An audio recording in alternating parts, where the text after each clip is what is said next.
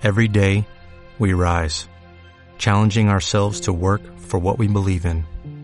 At U.S. Border Patrol, protecting our borders is more than a job, it's a calling. Agents answer the call, working together to keep our country and communities safe. If you are ready for a new mission, join U.S. Border Patrol and go beyond. Learn more at cbp.gov/careers.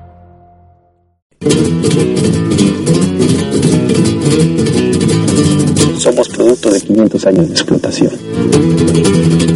El año 2000 nos encontrará unidos o dominados. Alca, alca, al carajo.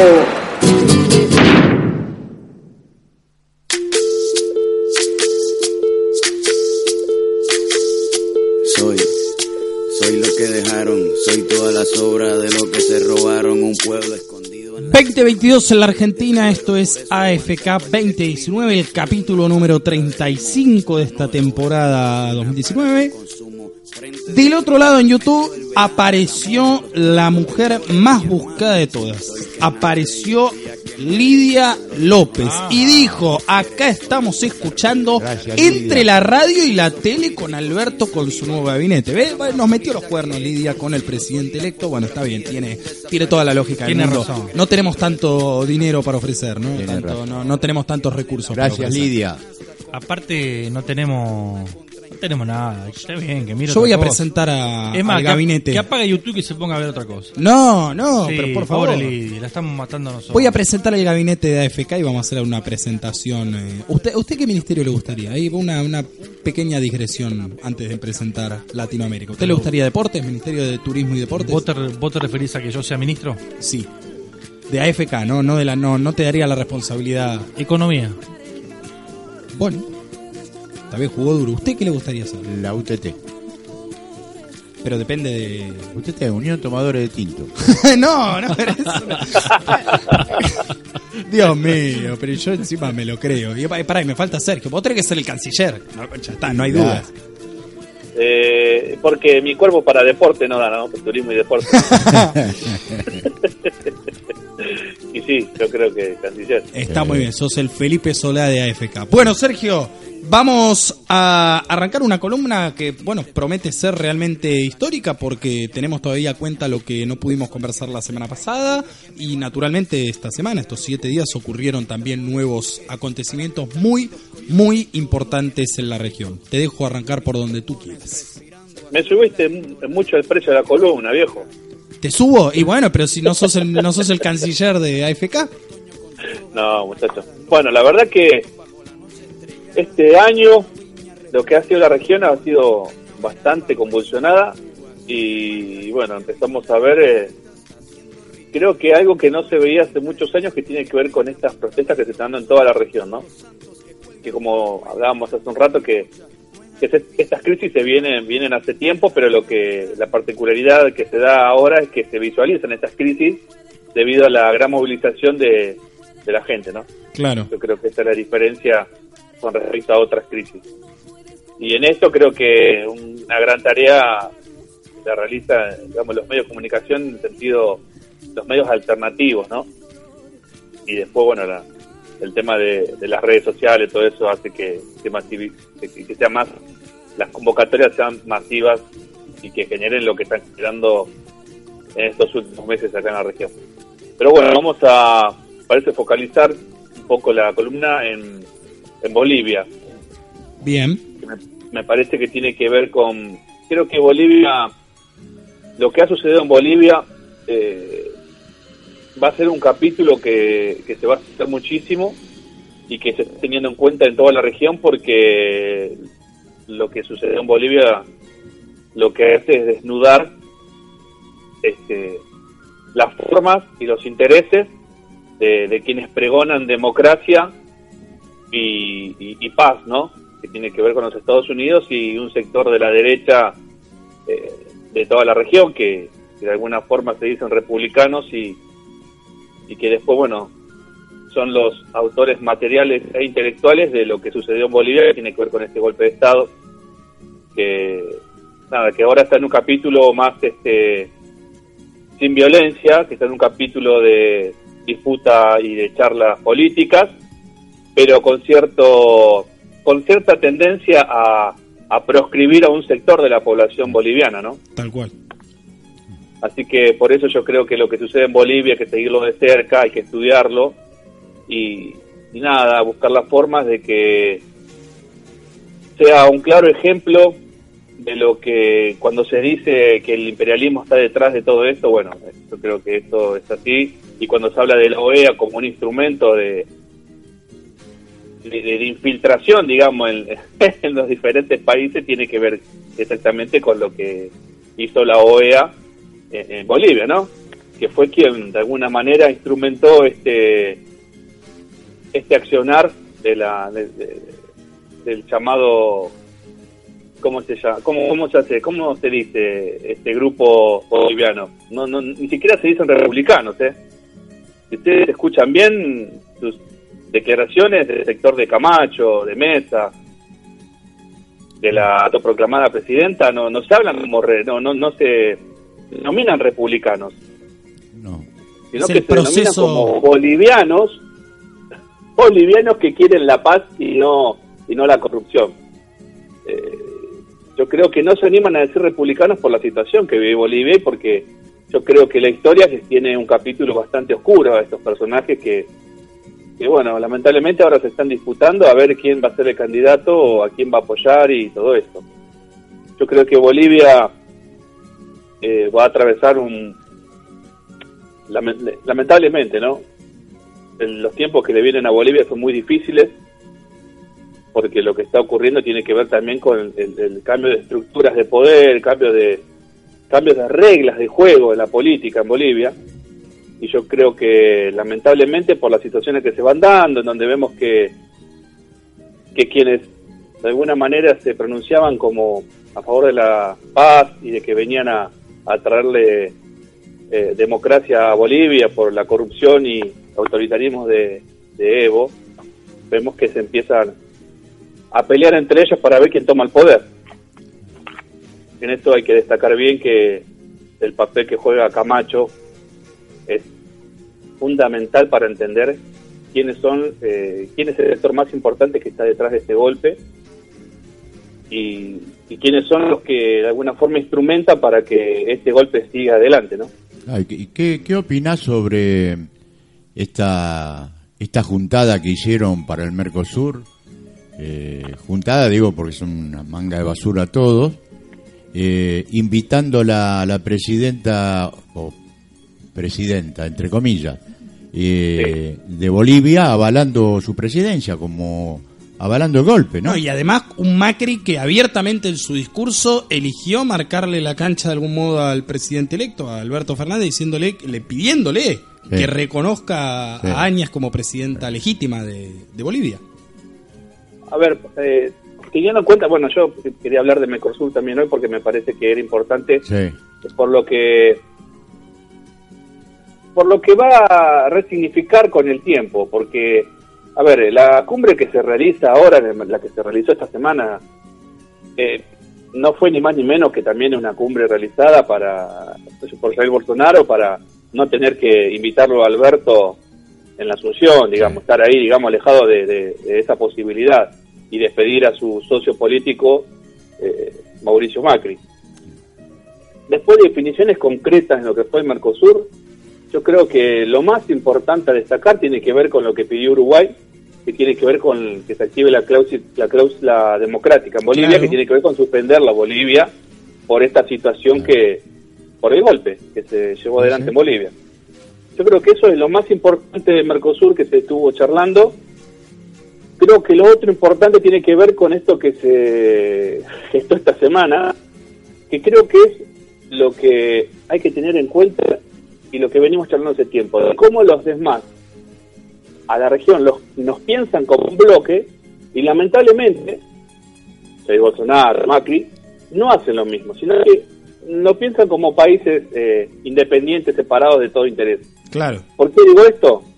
por esta decisión que tomó los Estados Unidos, Donald Trump, con, con, esta, con estos impuestos que le va a cobrar al acero y aluminio argentino y brasilero, esto enmarca cómo nos piensan a la región, que siempre nos piensan en bloque. Y es la dificultad que tenemos nosotros y el desafío que tenemos nosotros en la región de poder también sentirnos en bloque para poder llevar adelante nuestros nuestras ideas, nuestro progreso, nuestro desarrollo y nuestros reclamos en bloque. Yo creo que esto es importante pensarlo y verlo y, y poder analizarlo detenidamente porque creo que detrás de, esta situación no solamente está lo que, a ver, este, este cobro de impuestos al acero y al aluminio a Brasil y Argentina y, a, y también algunos productos de Francia. Detrás de toda esta situación, eh, lo que está también es una extorsión, que tiene que ver con la guerra comercial que lleva adelante Estados Unidos con China. Este impuesto que está cobrando los Estados Unidos tiene que ver directamente con eso, es como una forma de, de apretar a esto, a Brasil y Argentina, para que cesen las negociaciones con China. ¿Se entiende? Sí, sí, sí, se entiende. Por eso es importante que entendamos eh, eh, de que debemos dar un paso más adelante en pensarnos como bloque y dejar de pensarnos como países que compartimos el fútbol solamente. ¿Se entiende? Porque la diferencia está ahí. Y yo creo que la situación que, que está atravesando la región en gran parte creo que es consecuencia por esa falta de unidad en la región. Pero ahora, la pregunta que yo te hago desde mi, digamos, analizalo vos de acuerdo a, lo que veas. Si en Uruguay ganó la calle Pou, en Bolivia sucedió lo que sucedió y lo que todavía está ocurriendo. Chile está como invitado y Piñera seguramente no se va a mover. Chile, digamos, es un miembro invitado, no pleno, pero es un miembro siempre invitado a las cumbres del Mercosur. En Brasil está Bolsonaro, todavía tiene tres años más. Eh, bueno, en la Argentina, por supuesto, eh, está pasando lo que está pasando, pero digamos, saquemos a, nuestro país. Eh, y tenés Paraguay, que Abdo Benítez desde ya ha tenido algunos inconvenientes, pero va a seguir siendo el presidente también durante dos años más. ¿Vos ves posible que en el corto plazo se pueda lograr un, un proyecto de estas características, digamos? A ver, es difícil teniendo en cuenta eh, la historia de cada uno de estos países y, bueno, y cómo accionan cada uno de estos países. Si pensamos en las decisiones que han tomado últimamente cada uno de estos países, vemos que la unidad es imposible. Pero, a ver, yo creo que hay declaraciones que, que, no son eh, occidentales. Cuando en algún momento llegó Bolsonaro a ver, estuvo medio, eh, lo retaron de los Estados Unidos porque estaba cerrando negociaciones con China. A ver, tiene que ver con eso también. A ver, el hecho de que esto que cobra Trump, este, este, impuesto que le va a cobrar tanto a Brasil como a Argentina, teniendo en cuenta que supuestamente Jair Bolsonaro y Macri son amigos de Donald Trump, enmarca también hasta dónde llega la, esa, esa amistad, ¿no? Que, es ficticia, que tiene que ver con intereses solamente. Yo no creo que la unidad que yo estoy diciendo se lleve adelante en este corto tiempo, pero yo creo que sí se puede empezar a trabajar. Y una herramienta de esta posibilidad tiene que ver con el Grupo de Puebla, ¿no? Yo creo que la clave está en desarrollar experiencias de esa naturaleza y que no se queden solamente en charlas, sino que se empiecen a gestar desde ahí eh, políticas, políticas regionales, no. Yo creo que la clave está ahí me parece que la posibilidad de una región próspera y que pueda salir de la pobreza se puede gestar en un, en un lugar así. Es la única posibilidad que le veo a la región para poder salir de, esta pobreza y de, este avasallamiento de derechos, ¿no? Me parece que eso es lo que más se está notando en estos últimos tiempos, cómo avasallan los derechos de cada uno de los hermanos latinoamericanos. La semana pasada entrevistamos, ya te voy a preguntar por supuesto cómo lo percibiste vos, sé que escuchaste la nota en diferido. Entrevistábamos a Mauri Chamorro, consultor, analista internacional ecuatoriano, que desde Bruselas, desde Bélgica, se pudo comunicar con nosotros, o mejor dicho, nosotros nos pudimos comunicar con él. Y marcaba esto, cuando, yo le hice la pregunta referida al Grupo de Puebla, él me decía, a ver, el Grupo de Puebla tiene que funcionar un poco como, como decías vos, Sergio, ¿no? Marcando el camino de lo que deben ser las políticas públicas, pero en definitiva, los que llevan adelante los cambios y los procesos de cambio son los pueblos, lo- lo- digamos, la gente en las calles, las movilizaciones, las manifestaciones, eh, esos son los que terminan consagrando los cambios eh, políticos y sociales en, en las sociedades, al menos latinoamericanas, ¿no? O sea, ojo, podríamos irnos a lo que está sucediendo también en En Francia, eh, con el tema del aumento en, en los combustibles y la reforma, la reforma previsional que se está intentando llevar adelante. Digo, viene un poco por ese lado mi, mi consulta y le agrego, Sergio, el hecho de que hoy, concretamente, dentro del Grupo de Puebla, tenés solamente dos gobiernos, el de Argentina y el de México. Digamos, dos, vamos a decir, dirigentes que pertenecen a dos gobiernos en funciones. El de, el de Argentina y el de México. El de Alberto Fernández, que todavía no asumió, y eh, López Obrador.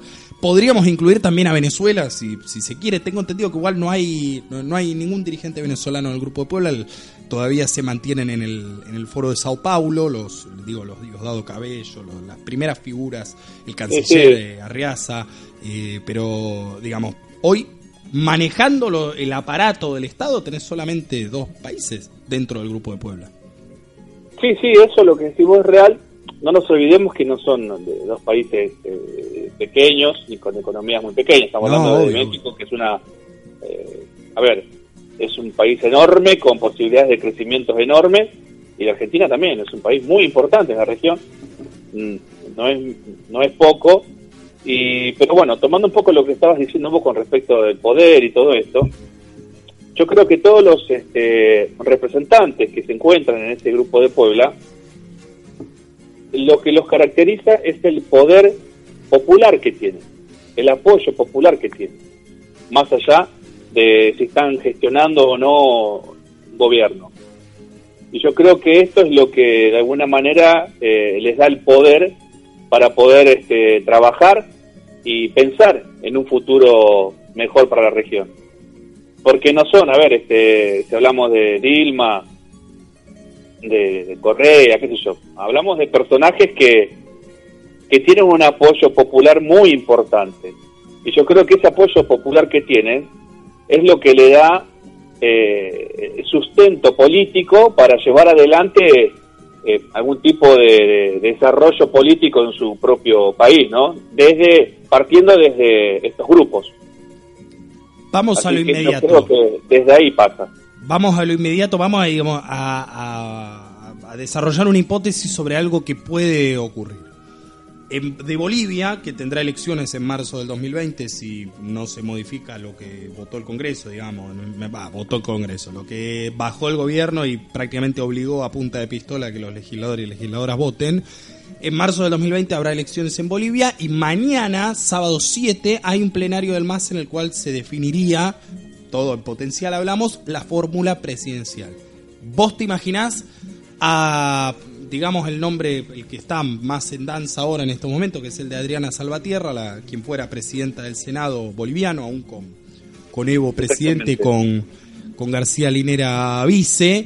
Eh, ¿Vos te imaginás que el apoyo logístico y, y- y popular de ya también que le puede brindar el Grupo de Puebla puede hacer que gane la elección en su, en su país en marzo del 2020? ¿Cómo lo ves vos? Es una posibilidad, está complicado el tema por la intromisión de la OEA y de los Estados Unidos, y después por el aparato mediático y judicial que, que, que hoy maneja la de Bolivia. Por ese lado está complicado, pero creo que, que es una gran posibilidad. Yo creo que también, aparte de Salvatierra, Andrónico González, que es un dirigente cocalero, cocalero me parece que también eh, está apuntando por ese lado. Bien. A ver, yo creo que la posibilidad está. Está por algo también, hay tanto. A ver, el hecho de que Camacho hoy se postule como posible candidato a presidente tiene que ver con, con también un poco el miedo a que el MAS eh, logre la unidad y pueda llevar un candidato a las elecciones que pueda ganar. ¿Por qué digo esto? Porque en un primer momento Camacho dijo que no quería ser candidato. Hoy se pone al frente porque ve que es el tipo que de alguna manera logra la unidad de la derecha que tiene que ver con, con la iglesia, con los sectores más pudientes de Bolivia, con los medios de comunicación. Yo creo que es el que el tipo que eh, une todos estos poderes en Bolivia. Ahora, yo hago una pregunta, porque, digamos, analizando el, tablero que vos planteás, tenemos un Camacho que dijo que pr- primero dijo que no y ahora va a ser candidato. No se sabe qué va a ser Mesa, Carlos Mesa, que quien fuera el candidato que salió segundo en las elecciones, que Evo Morales lo, venció por más de 10 puntos, digamos, que esta semana, dicho sea de paso, salió el informe de la OEA el que no- en el que no se menciona ni una sola vez el- la palabra fraude, el informe final de la selección en. Bolivia, eso de- después lo desarrollamos si querés, Eh, y eh, la presidenta de facto, Janine Áñez, anunció que se baja, o sea que ella no va. Ahora, saquemos a, a Áñez del tablero, por lo menos por ahora. Si se da la, la- el escenario en el cual Camacho, que ya dijo que va a ser candidato, se presenta, y se presenta Mesa también, decide presentarse, ¿no podría haber una división de votos que fortalezca al, o que engrandezca las posibilidades de ganar del MAS si logra la unidad también? Esto, yo creo que el gran silencio de Mesa tiene que ver con esto. Esta, este miedo a ir divididos. Claro. Yo creo que el silencio de Mesa responde más a eso, a estas negociaciones que se están llevando por debajo para ver que cómo siguen adelante. Porque, a ver, cuando em- empezamos a analizar todo lo que sucedió y miramos para atrás, vemos que Camacho de alguna manera apoyaba Mesa. Y era el, el que operaba, digamos, en los barrios para llevar adelante la- las protestas que llevaba adelante. Pero no era un tipo que de alguna forma iba a ocupar algún cargo público o aspiraba a algo. Sin embargo, ahora las cosas se dan vuelta. Camacho entiende y ve que, que el poder real lo tiene él, no Mesa. Por lo tanto, le arrebata esa posibilidad a Mesa y esto es lo que se está negociando. Si Mesa se une a Camacho o si dividen la, el electorado, ¿no? Yo creo que la el MAS hoy en estos momentos, más allá de estar trabajando por la unidad, creo que está más este expectante de lo que pueda pasar entre Messi y Camacho, que es lo que me parece a mí va a definir quién va a ser el próximo presidente de Bolivia. Clarísimo, Sergio, tema Bolivia. No quiero dejar pasar porque realmente me interesa mucho tu opinión. No hemos tenido la posibilidad de conversarlo en directo acá con la gente de Testigo. ¿Qué te pareció el triunfo de la calle Pou en Uruguay? Bueno, ajustadísimo. Eh, me parece que nada, fue, a ver, fue medio complicado para la región porque había mucha esperanza de que Martínez llegue, digamos, ¿no? Pero bueno, más allá de eso, bueno, yo creo que hay algunas declaraciones de la calle Pou que hay que tener en cuenta. Yo creo que hay tres cosas que podemos ahora de las declaraciones que, que hizo la calle Pou ya para meternos derecho con lo que va a ser el futuro de Uruguay. Bien. Y después hay que darle los 100 días, como se los dimos a, al, a López Obrador, así que bueno, también hay que darle los 100 días a, a calle Pou. No, y se Pero los, dimos, que- se los dimos a Bolsonaro también. Este, demasiado le dimos. Le dimos- sí, con Bolsonaro 100 días fueron muchos, sí, la verdad. mucho. sí. Pero bueno, yo creo que hay tres cosas que, de las cosas que, que estuvo hablando la calle Pou en, esto, en estas semanas, en esta última semana sobre todo, que son de alguna manera lo que van a marcar su, su presidencia. La primera que tiene que ver, que me parece que es lo económico, que es lo que apuntan todos estos eh, muchachos de la derecha de la región, el gasto público. Ya esto todavía no, no, no asumió y ya le apuntó al gasto público.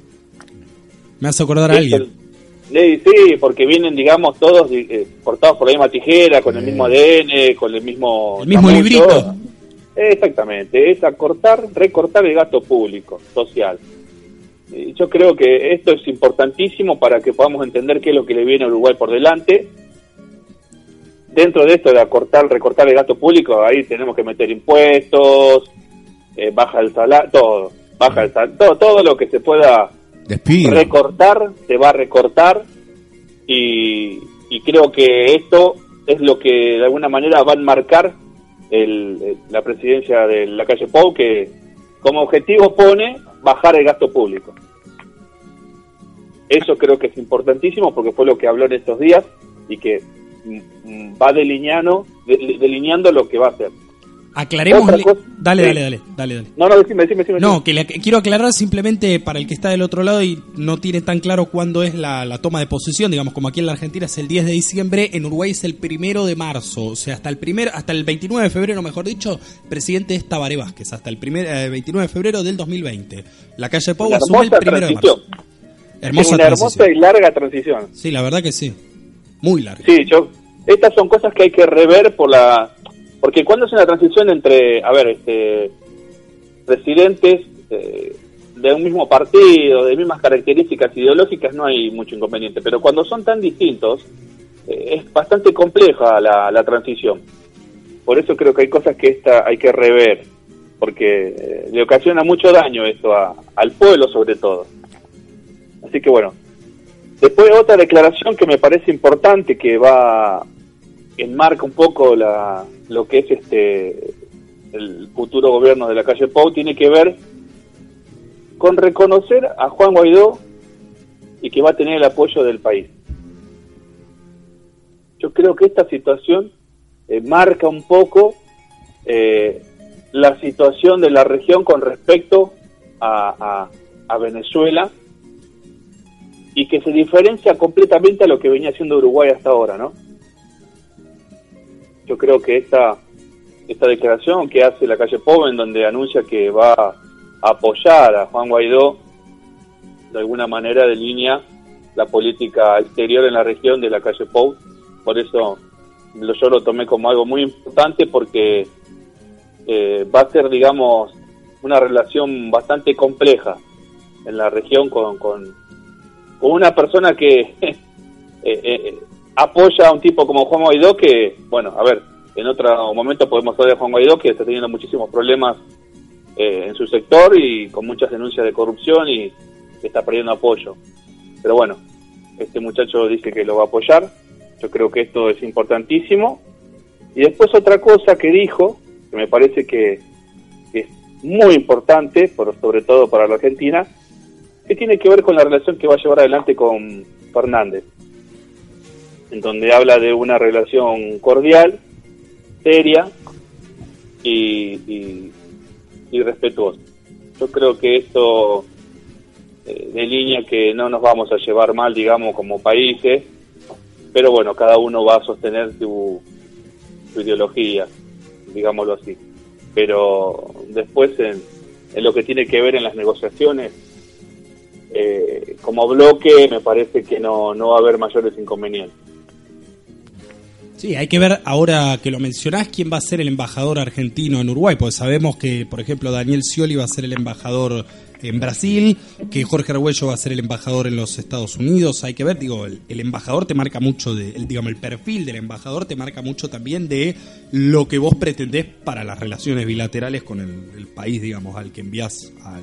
Exactamente, sí, sí, por eso, sí, claro, yo tomé estas palabras de la calle Paul porque me parecía que el hecho de que se haya detenido para hablar de Fernández, de la Argentina en especial, con tanto, a ver, siendo tan efusivo en lo que dijo y dándole mucha importancia, tiene que ver con que me parece que eh, mantener una relación cordial como la que de alguna manera siempre tuvo la Argentina con Uruguay, ¿no? que no, no- creo yo que no va a ser una relación como la que está planteando Jair Bolsonaro con Fernández. Creo que es otra la relación que se está planteando. O sea, vos no Pero le, bueno. ves, no le ves a la calle Pou el perfil de Bolsonaro, digamos. No, no, no, no, la verdad que no. Te lo, te lo Más pregunto, que- ¿sabes por qué? Porque he leído eh, crónicas periodísticas y reflexiones que, bueno, un poco hablaban de esto, ¿no? De que la calle Pou de alguna forma tiene un estilo combinado entre lo que es Bolsonaro y lo que es Macri, lo que es Piñera, digamos, todos los dirigentes, eh, serían como meter a todos los dirigentes que hoy hay eh, de derecha en la región en una bolsa y te sale No, la no. calle Pou. Eh, Sí, claro, me parece que es un perfil más parecido al de Piñera. A ver, como Bien. para que podamos eh, dilucidar cómo puede ser, eh, me parece que es un perfil más, a- más eh, parecido al de Piñera que, que al de Jair Bolsonaro, ¿no? Mm, Es un tipo que ya tiene experiencia, que ya ha participado de elecciones, que tiene ya delineó de alguna manera su pensamiento y, y- y bueno, creo que me parece que es un, un personaje de derecha eh, que quiere lo que quiere toda la derecha, ayudar a las empresas y achicar el Estado. Bien, clarísimo. Clarísimo, Sergio, todo lo que hemos ido hablando. Bueno, tocamos Uruguay, tocamos Bolivia, por supuesto, y principalmente hablamos de la cumbre del Mercosur. Quiero alguna reflexión final como cierre de esta columna general, digamos, que tenga que ver un poco también con el- la región con la que se encontrará el presidente y el canciller Felipe Solá a partir del 10 de diciembre. No, la región está bastante complicada porque, a ver, como habíamos adelantado en algún momento, esta guerra comercial que llevan adelante Estados Unidos y China eh, está, tra- está de alguna manera dejando consecuencias en la región. ¿Por qué? Porque China en las últimas décadas estuvo trabajando mucho en la región, abriendo muchos eh, acuerdos bilaterales, y yo creo que todo esto que ha desarrollado China en la región hoy eh, fue es terreno perdido por los Estados Unidos y hoy Estados, eh, los Estados Unidos quieren recuperar ese terreno perdido. Por lo tanto eh, cada una de las acciones que se están llevando adelante en la región Bolivia Venezuela Argentina Brasil Chile Colombia si rascamos un poquito Ecuador si rascamos un poquito vamos a encontrar que hay intereses de los Estados Unidos yo creo que es fundamental que podamos entender esto, porque si seguimos pensando que el problema argentino solamente es Macri, estamos en el horno. Si creemos que el problema de Brasil solamente es Jair Bolsonaro, estamos en el horno.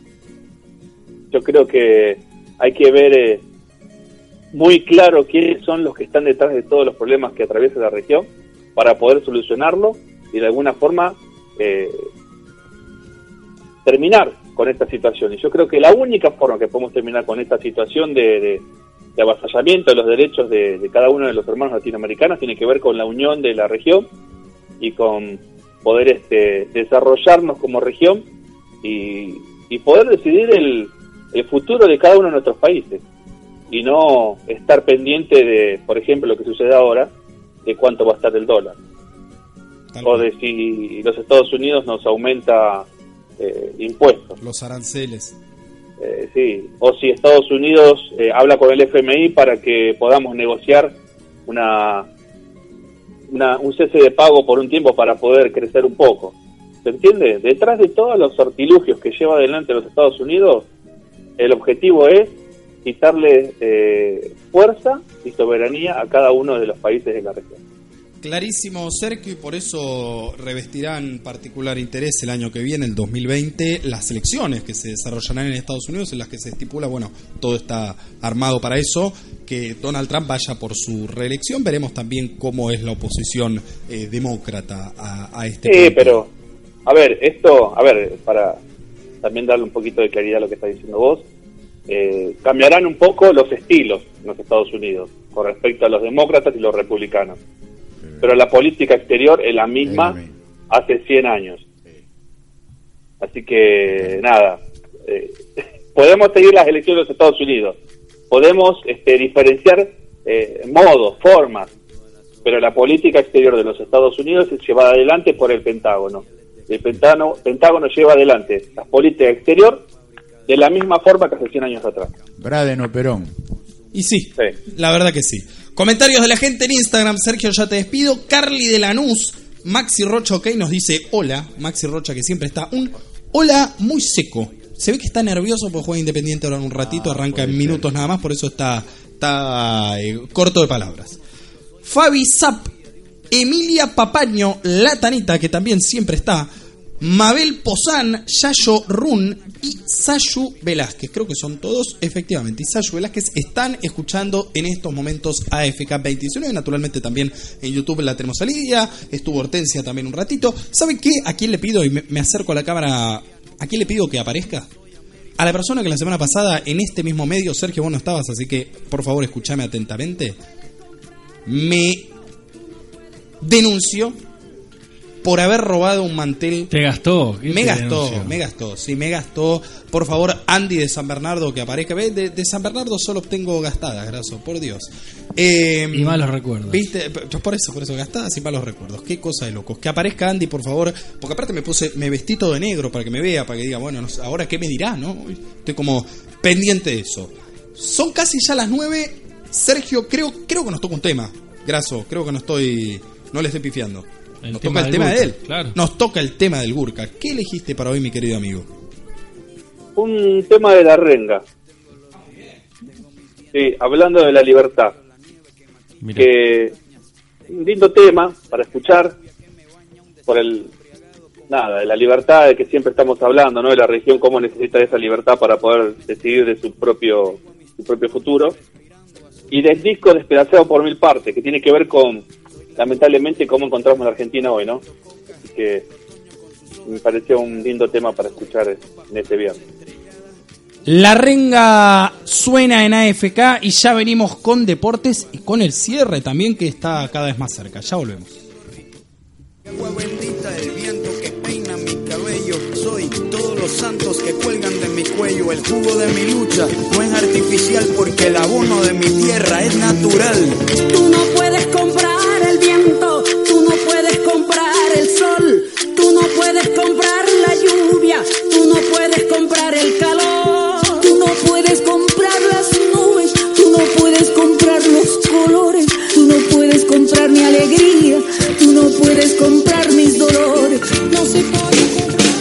la hora 20, 58 minutos.